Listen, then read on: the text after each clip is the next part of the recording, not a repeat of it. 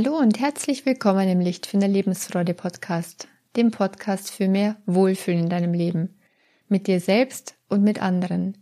Ich bin Kerstin Bulligan, psychologische Beraterin und Coach für Lebensfreude und inneren Frieden. Und heute geht's ums Thema Negativität. Wie gehen wir mit Menschen um, die jammern, klagen, nörgeln, die immer so negativ drauf sind, die eigentlich keiner haben will, die nur eine Belastung sind im Umgang mit anderen. Tja, so heißt's immer. Und was, wenn du selbst betroffen bist? Was, wenn du selbst so ein negativer Mensch bist, der zurzeit nur noch schlecht drauf ist oder schon seit längerem jammert, nörgelt und irgendwie alles zu viel ist, frustriert mit sich und der Welt? Dann ist diese Folge auch für dich und vor allem Teil zwei, denn da geht's dann ums Praktische, wie komme ich da raus?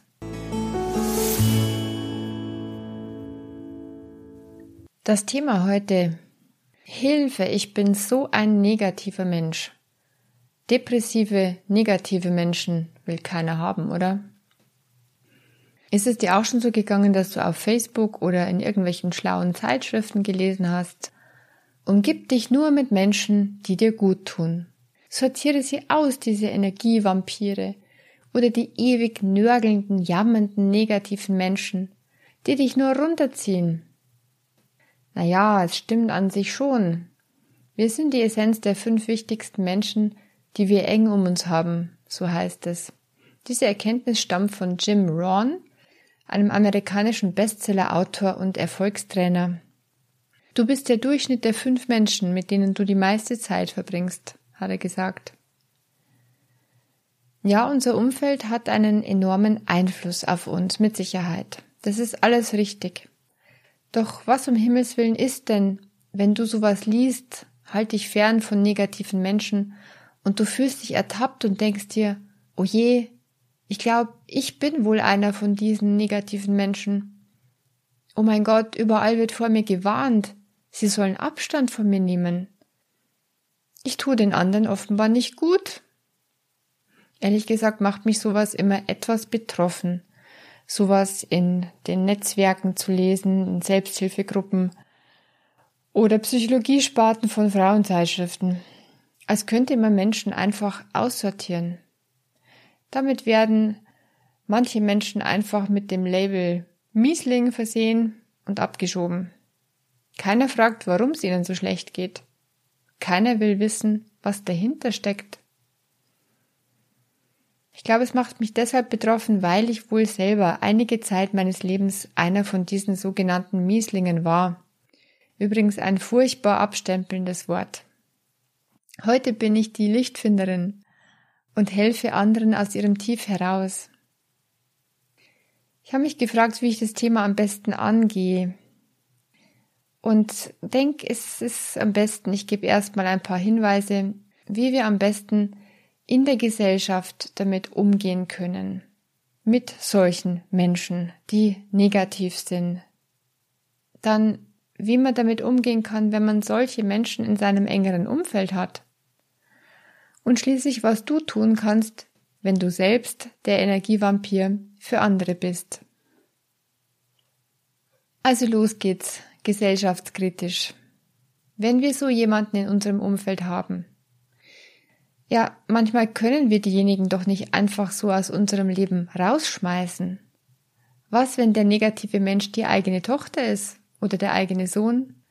Wenn es die Schwester ist, die einem nahe steht oder der Partner, den man immer noch liebt? Oder wenn es der ältere Vater ist, um den man sich kümmert? Da kommt man nicht einfach raus. Wir dürfen diese Menschen doch nicht ausgrenzen, wenn es ihnen offensichtlich schlecht geht. Wir dürfen Stimmungstiefs nicht tabuisieren in unserer Gesellschaft.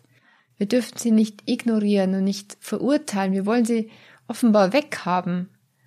Deswegen ist ja Depression auch so eine stigmatisierende Krankheit, wo man sich nicht laut drüber sprechen traut. Doch alle Gefühle und auch diese Krankheit, wenn es dann so schlimm wäre, alles hat seine Berechtigung und die unangenehmen Gefühle haben auf jeden Fall eine wichtige Signalfunktion. Die unangenehmen Gefühle fordern uns auf, was zu ändern und für ein wichtiges Bedürfnis, was gerade zu kurz kommt, besser zu sorgen. Was es also braucht, ist zu hinterfragen, was steckt denn dahinter, hinter der schlechten Laune, hinter dem Negativen. Oft steckt dahinter eine große Frustration mit dem eigenen Leben. Da können unbewältigte Krisen dahinter stecken, Anpassungsprobleme an neue Lebensumstände, nach einer Trennung, nach einem Jobwechsel, nach einem Jobverlust, nach einem Todesfall oder nach Krankheit oder durch eine Krankheit. Da kann eine Unzufriedenheit mit sich selbst dahinter stecken. Ungünstige Denkmuster voller Urteile und Schuldzuweisungen. Und bei nicht wenigen geht es tatsächlich schon in Richtung Depressivität. Wenn du also so einen negativen Menschen um dich hast, dann ist es wichtig, dass du einerseits verstehst, dass der Frust und Ärger, der bei dir abgeladen wird, nichts mit dir zu tun hat. Du bist allenfalls der Auslöser gerade und die willkommene Klagemauer. Doch die Ursachen für den Frust liegen in dem negativen Menschen selbst. Was demjenigen hilft, ist, wenn du bereit bist, dahinter zu schauen, hinter die Vorwürfe, hinter den Frust, hinter den Ärger, hinter das Jammern. Wenn du ehrlich interessiert bist, was dieser Mensch wirklich braucht und was er sich wünscht, um sich besser zu fühlen.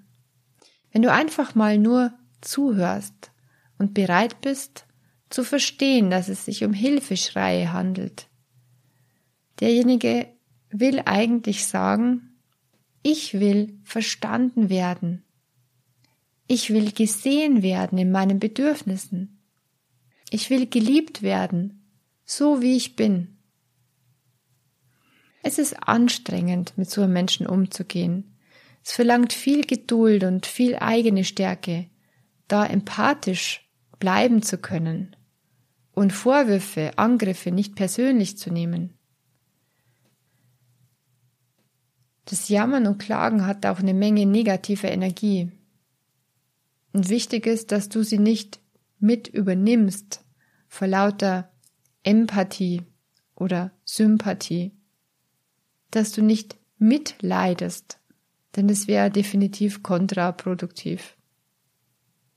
Stell dir am besten vor, du schiebst die negative Energie, die darüber kommt, in Gedanken von dir weg.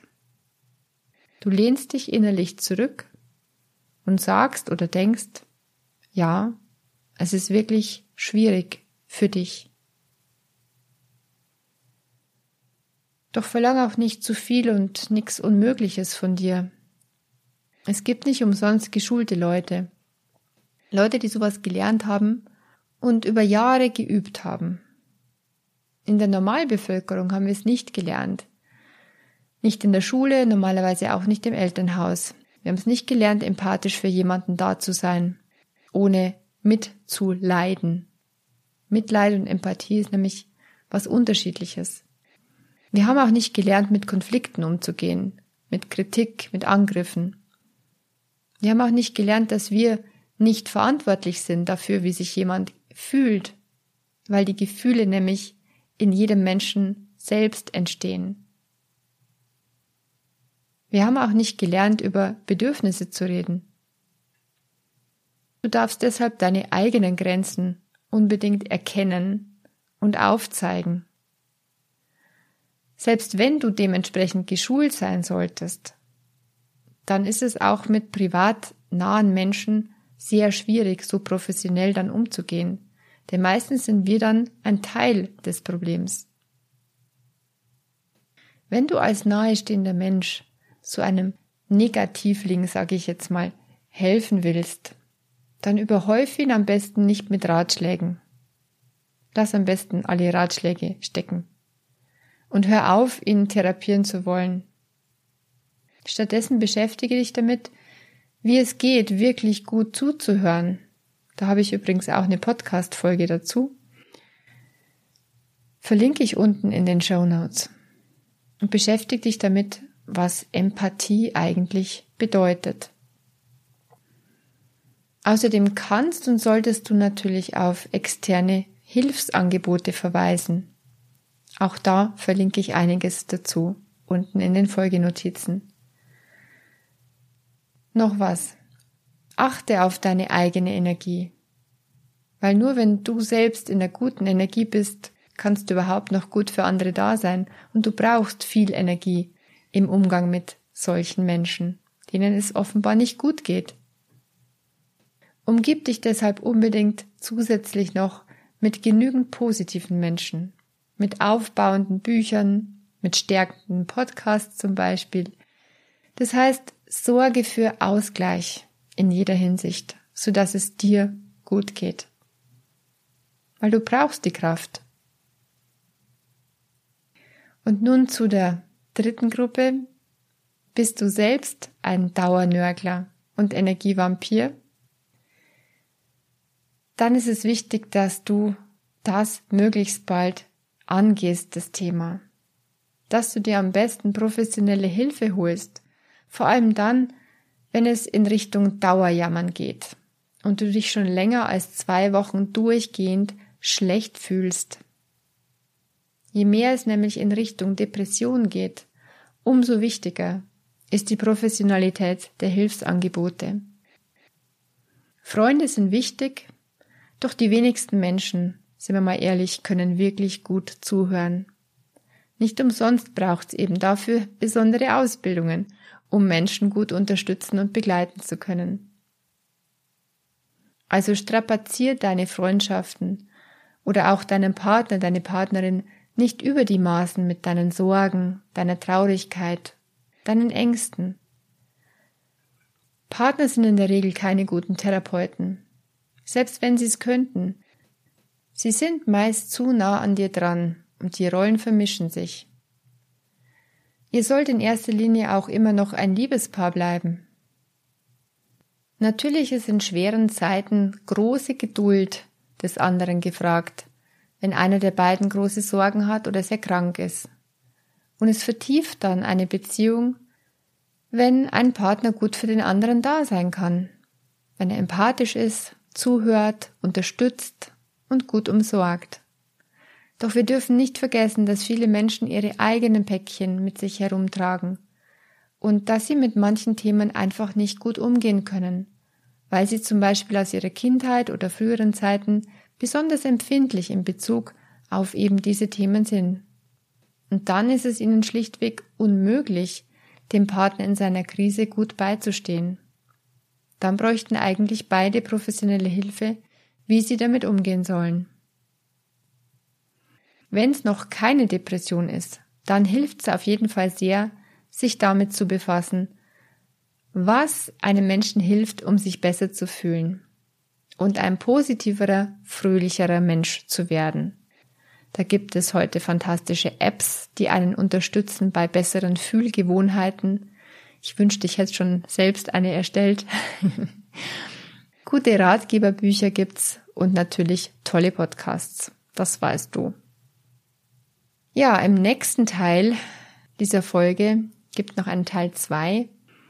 Möchte ich darauf eingehen auf das Thema, warum ist denn so ein negatives Denken überhaupt entstanden? Und was hilft? Also für die Jammerer, für die Dauernörgler, die notorischen Pessimisten und Energievampire, das ist eure Folge. Da werden Gründe aufgezeigt, warum geht's euch so, warum verhaltet ihr euch so und wie kommt ihr aus der ganzen Sache raus. Also gleich weiterhören in die nächste Folge rein. Schau bitte auch runter in die Folgenotizen, was ich da alles verlinkt habe an Hilfsangeboten. Und dann wünsche ich dir inzwischen eine gute Zeit. Bis bald, deine Kerstin von Lichtfinder.